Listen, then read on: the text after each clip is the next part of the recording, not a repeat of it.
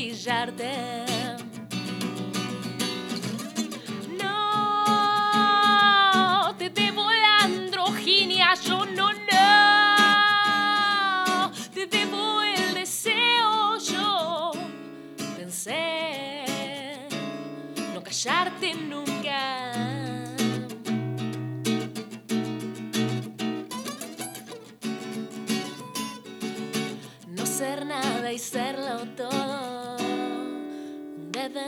Constante. Preguntarme los pronombres, tanto no puede costarte. Oh, oh. Me permito decidir por mí, separar autoestima de validación. Que yo existo si me nombro, yo conozco mis modos. Veo mujeres en las calles y me siento de otra especie. Veo hombres en las fotos y me siento de otra especie. Veo hombres en los bares y me siento de otra especie. Veo mujeres en los medios y me siento de otra especie.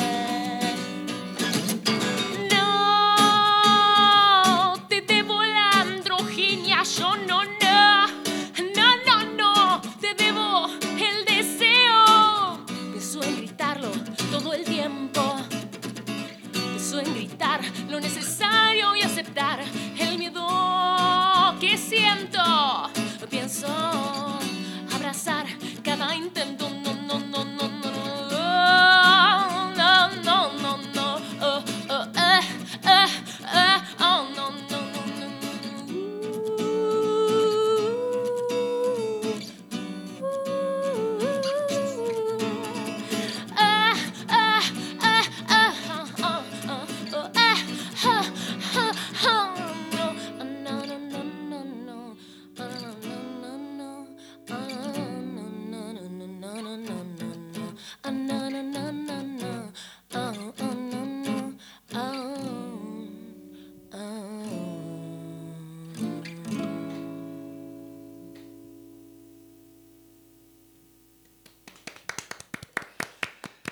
manera de arrancar este nuevo y último bloque de Densa Realidad, el bloque cultural que venimos, eh, al que le venimos dando lugar desde que arrancamos esta tercera temporada. Muchas gracias.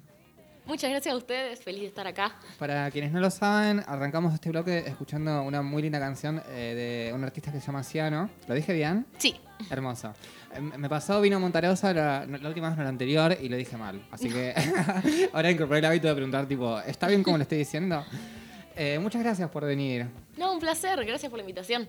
Vamos a presentarlo porque, bueno, presentar a, a los invitados.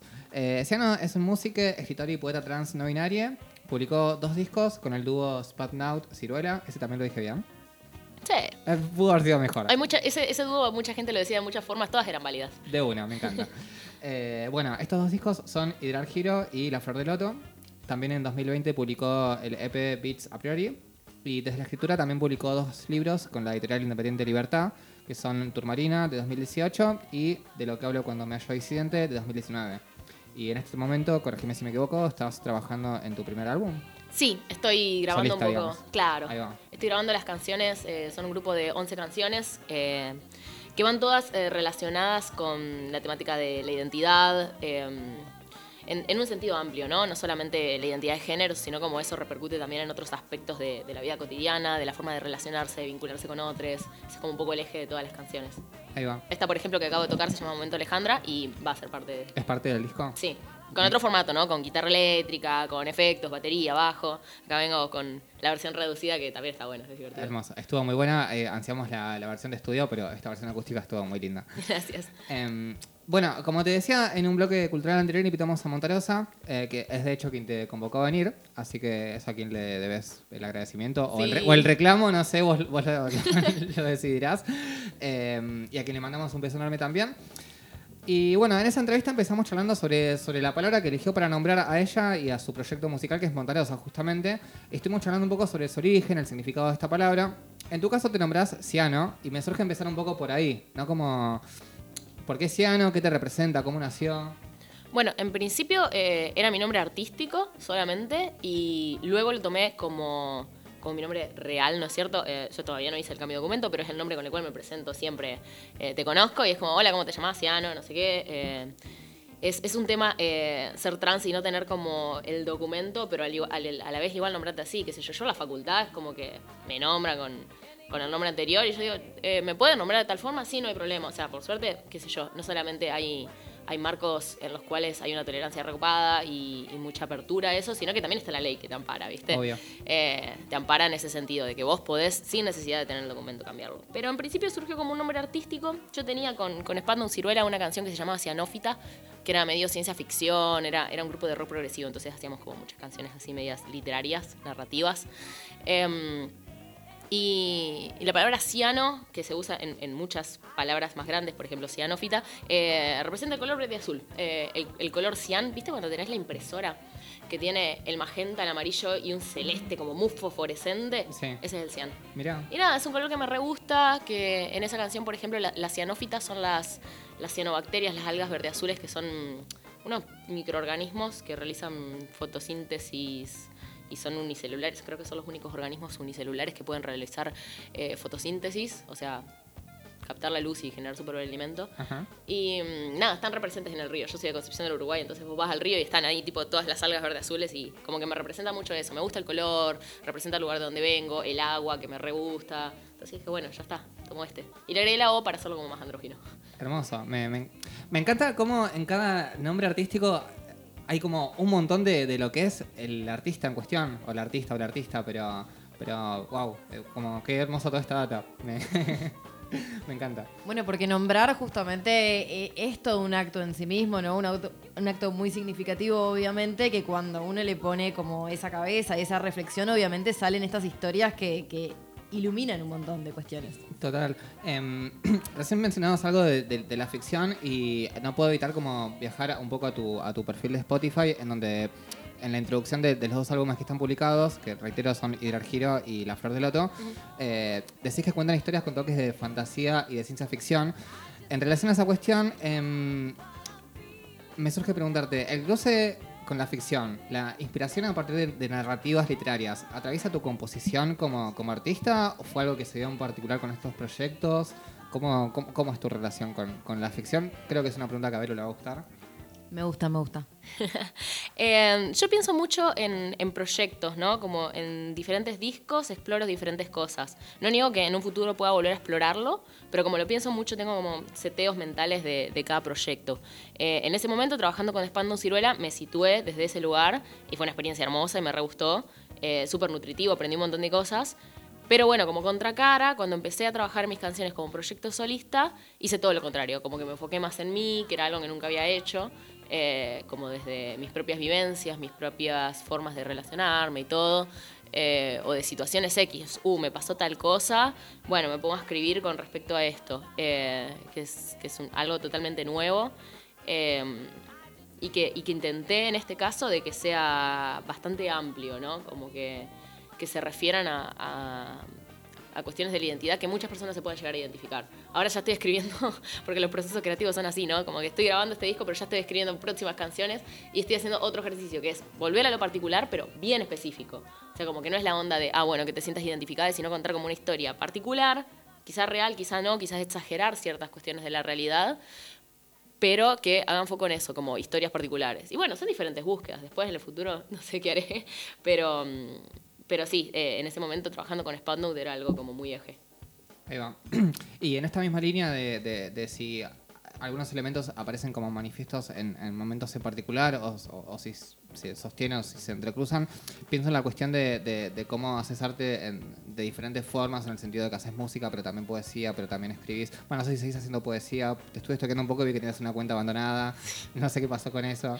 Sí, sigo haciendo, sigo publicando libros, sigo recitando bastante seguido, eh, mínimo una vez por mes siempre recito en algún lado y salgo mucho a vender mis libros porque como son todos autopublicados, no, no- no he trabajado con editorial, salvo algunos poemas, em, como que es algo que siempre está presente.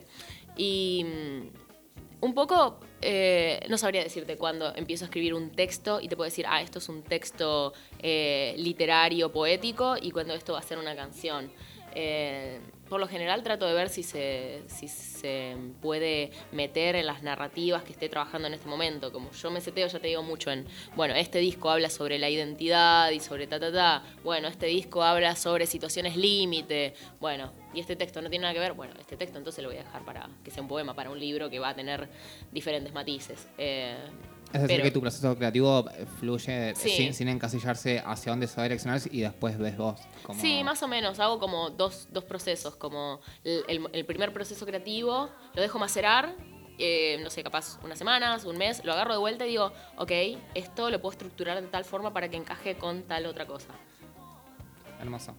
Eh, bueno, y hablando de proceso creativo y de hacer arte, ¿querés compartirnos un poquito más de tu, de tu música? ¿Querés, eh, ah, ya no se ha dicho, ¿querés repetirnos el nombre de la canción que tocaste al principio? Sí, eh, la primera canción que toqué se llama Momento Alejandra. Esa está en YouTube en versión así tipo acústica Ajá. y bueno, luego va a estar disponible en versión full band cuando salga el disco. Bien, ¿y ahora qué vamos a escuchar? Eh, y ahora. eh, ah, había preparado una, pero me arrepentí. Eh, vamos a escuchar. Cosas nuevas. Que es así, está, está en YouTube, eh, también en una versión sin batería, pero está, está buena. Ya no me basta saber hacer nudo en mi corbata mi postura y el doblez, ni entender que no me falta por dónde empezar a ver esta farsa. ¿Cómo entrar en esta piel si el dualismo solo atrasa? Quiero copiar algún gesto. Cómo crear de dónde aprender. Une otro un espejo.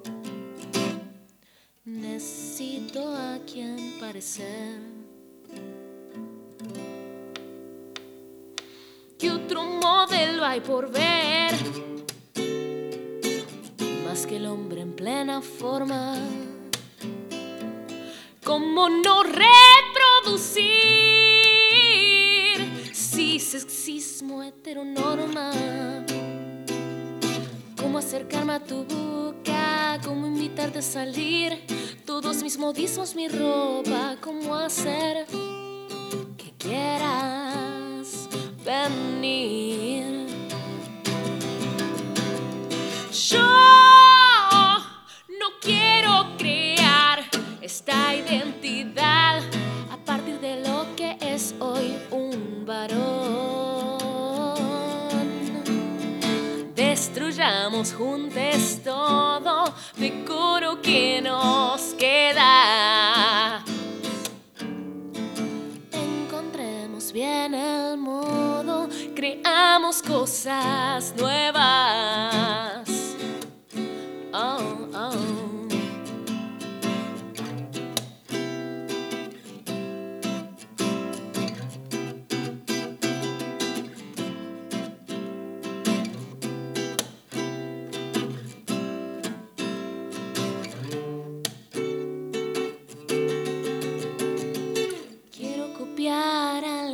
Gesto.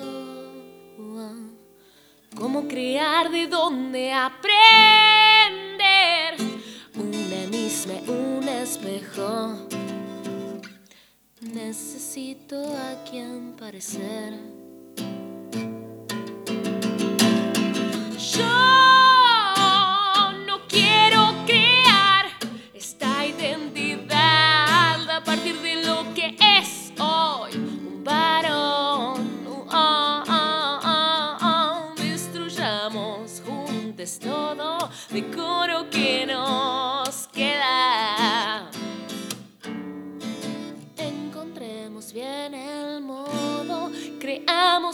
Nuevas.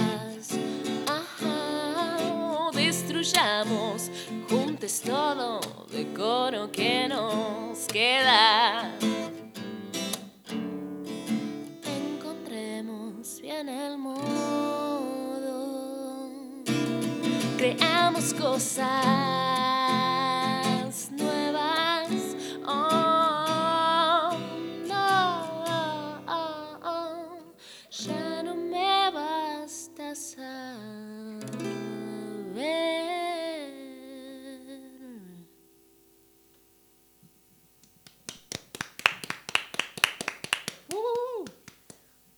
aprovechar este momento para recordarle a los oyentes que escuchamos recién, si alguno se acaba de sumar a Ciano, eh, tocando cosas nuevas, ¿sí? Es el nombre de la canción. Y mm, escuchándote, escuchando este último tema que compartías con nosotros, se me ocurría preguntarte, bueno, me, imaginaba que, que crear es ahí una palabra como muy importante en esa, en esa canción que tocaste recién. Y una de las cosas que, un poco estabas comentando antes con, con Emma tenía que ver con, con el proceso creativo y con cómo estaba vinculado, si se quiere, a un momento de tu experiencia, que, que otro proyecto quizás estaba más vinculado a la ficción y demás, y, ahora a algo más que intento tiene que ver con, con una, ex- una experiencia personal, un momento de vida. Eh, tus letras entiendo que también están muy cerca de, de algunas cuestiones que se pueden pensar como consignas políticas, ¿no? Eh, quería preguntarte un poco por, por esa exploración y qué te pasa en el proceso creativo relacionado con esta que entiendo, no sé, igual corregime si no es así, que pensás como una práctica política. si- ¿Qué, qué te pasa con el arte ahí? O sea, ¿el arte es un espacio de creación en ese sentido? ¿El arte es un espacio de difusión de esas cosas que venís pensando? Eh, no sé cómo lo pensás. Y creo que es, es una combinación de ambas cosas, ¿no? Como que mm, por un lado está la experiencia personal individual eh, y por el otro está eh, la experiencia política colectiva, ¿no? Eh, y yo creo que toda experiencia individual tiene algo de lo colectivo y todo movimiento, toda, a- todo activismo político, colectivo, tiene algo de lo individual también. Eh, no existe una, una universalidad en, ninguna de las en ninguno de los dos polos, me parece a mí. Em, eh, a nivel consciente sí pienso que, que me gusta crear desde un lugar, sobre todo de, de- de representación, em, pero no de ponerse en como, bueno, yo quiero ser el modelo de lo que es ser trans, de lo que es ser no binario, o de lo que es ser cantante y ser no binaria, no. Sino como, bueno, yo soy ciano, yo, y, y yo soy cantante, y yo soy compositor, y yo soy no binaria. Y bueno, si a alguien le resuena alguna de estas cosas y empatiza y se ve reflejada, genial. Eh, no, es, no es el único modelo y la idea es que haya un montón, ¿no?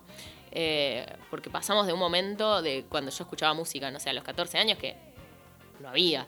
Eh, entonces la onda ahora no es que haya uno y sea la única forma, sino de que hayan miles y bueno, uno se vaya encontrando. Yo creo que a nivel político, si puedo colaborar de alguna forma a eso, eh, me llena enormemente y es algo que se ve mm, ni siquiera, qué sé yo, escapando de, la visión de, bueno, de romperla, de llegar al mainstream o, no sé qué. Si voy a un centro cultural de repente y somos 15 personas y alguien toca una canción y de repente me veo interpelada, para mí es algo significativo.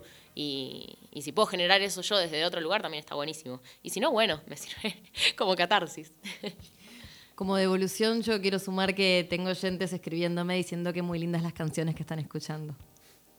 Hablando Muchas de gracias. canciones y de esta cuestión que decías, ¿no? Cuando tenías 14 años, escuchabas algo y tal vez no había eso que hoy en día vos estás produciendo, etcétera. Quería preguntarte qué, qué escuchas ahora y qué sí te conmueve, qué sí decís, che, esto vale la pena que, que se escuche, o esto me gusta, incluso hasta que sea un guilty pleasure. Esto me gusta a mí y la verdad que, no sé, Sí, claro. Y es re loco porque yo, encuentro que eh, las cosas que más me conmueven a ese nivel son, son colegas, amigas que también están en el under. Eh, para mí, yo que, yo que vengo de, de Entre Ríos, de otro lado, que si bien había mucha movida cultural, es, es impresionante lo que ves acá en una ciudad como Buenos Aires. Y he conocido un montón de gente súper talentosa. eh, igual que yo, como muy, trabajadora desde la under, ¿no? Como siendo un tentáculo, dando clases, tocando en vivo, sacando temas y así, ¿viste? Es como que la única forma, ¿viste? Es como a- acaparar un montón de lugares, pero no sé, se me viene a la cabeza eh, una artista amiga que se llama Candela, que mm, se escribe K-N-D, Ela con H al final. Eh, le pueden buscar en redes que hace un poco de un poco de rap, un poco de trap, música urbana, está ahí también produciendo el disco. Ella también es no binaria y, y nada, me parece que tiene un discurso re interesante.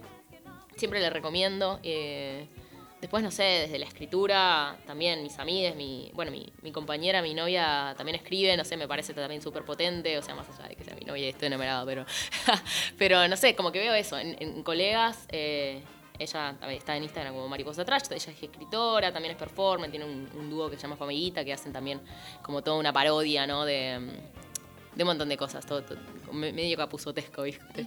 y, y, me- y me flashea mucho eso, como que, qué sé yo, está buenísimo también en el mainstream que lleguen cosas como, qué sé yo, Marina Bertoldi, eh, que yo soy súper fan, eh, y tener a alguien que, que gan- gana el Gardel y dice, bueno, una vez solamente lo ganó una mujer, ahora lo ganó una lesbiana, no sé, como que se van ganando ese tipo de espacios, tanto en el mainstream como en el under.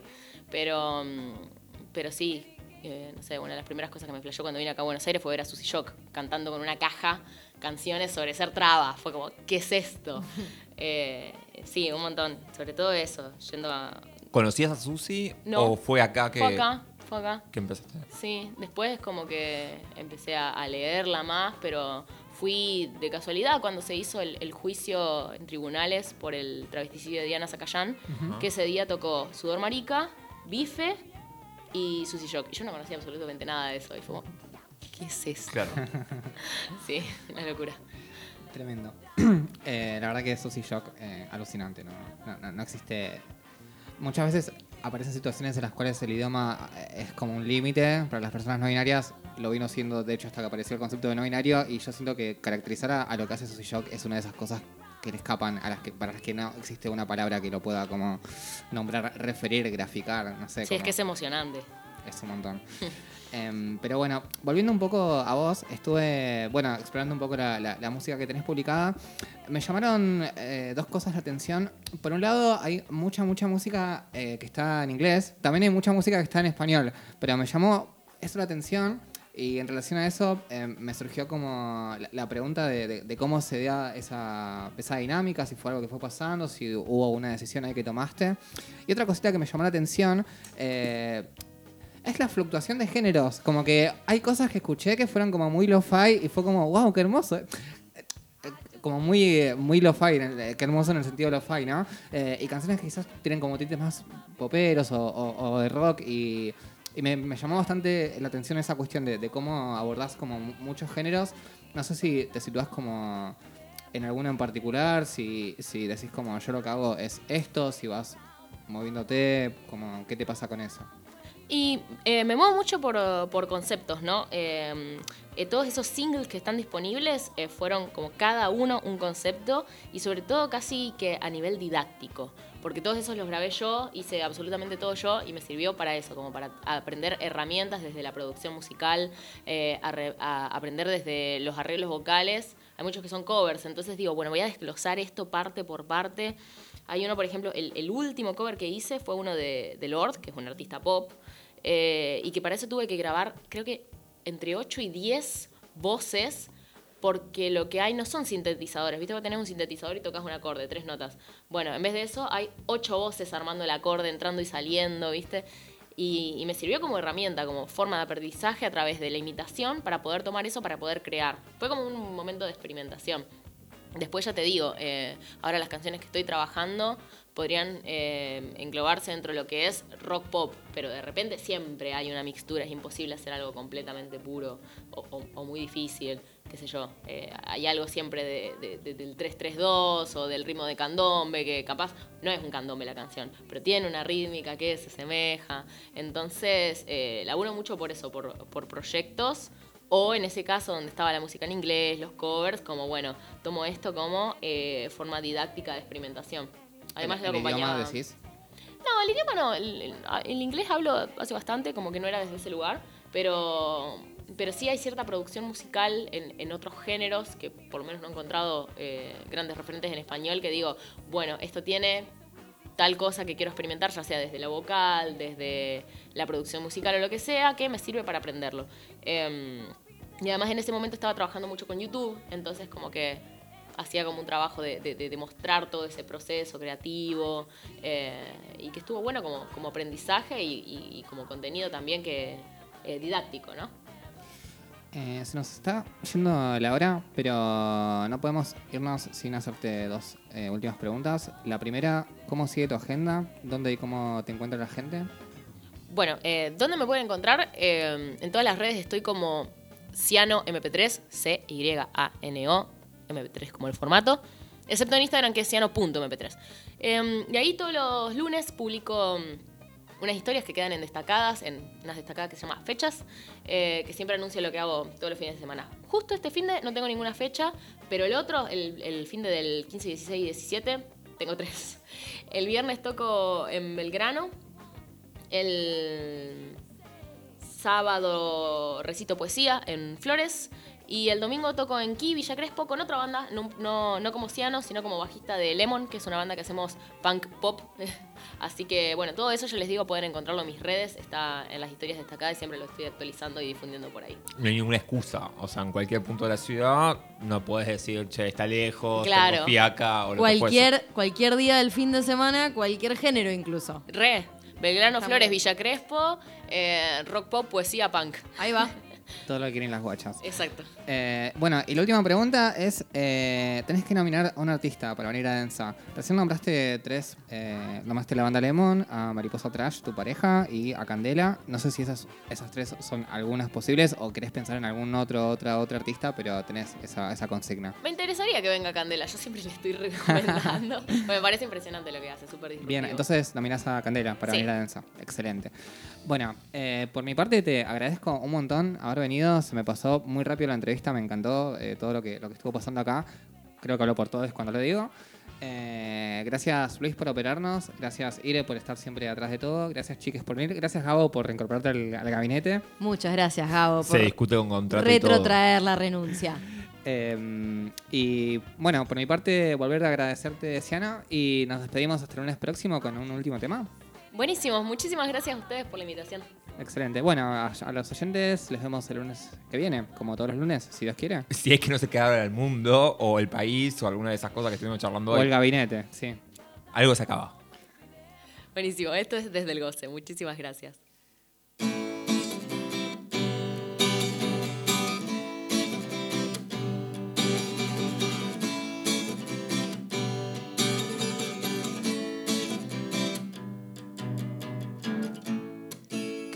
Tu perfume en la calle es acordarme a que suena la libertad. Llegas a casa con el cabello recién. ¿Cómo separar peligro a felicidad? Salimos a la calle cargadas de música estimulante. Como en shock, lo que esperamos ir a Capital a bailar canciones que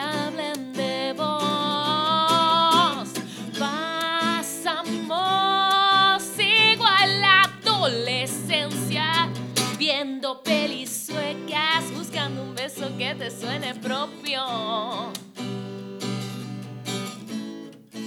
Elijo narrarnos desde el placer y no la flagelación, esperando cruzar miradas en el montón.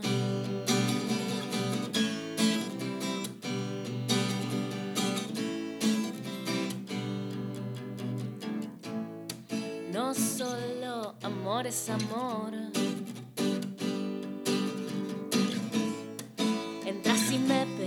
Si tengo esmalte y lima. Deseamos, traspasamos cuerpos en la penumbra. Valoro gustarte sin alcohol encima. Vos y yo nos alejábamos al oír pasos cuando te quedabas a dormir. Los dedos sudando, somos quienes nos acercamos desde temprano a los conceptos de prohibido. Los labios temblando. Y manos tímidas entrelazadas en la plaza del centro, en el río de invierno.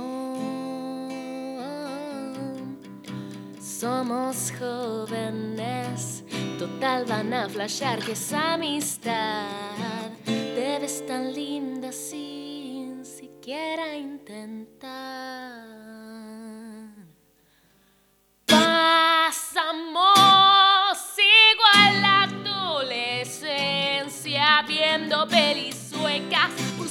beso que te suene propio. Elijo narrarnos desde el placer y no la flagelación, esperando cruzar miradas en el montón.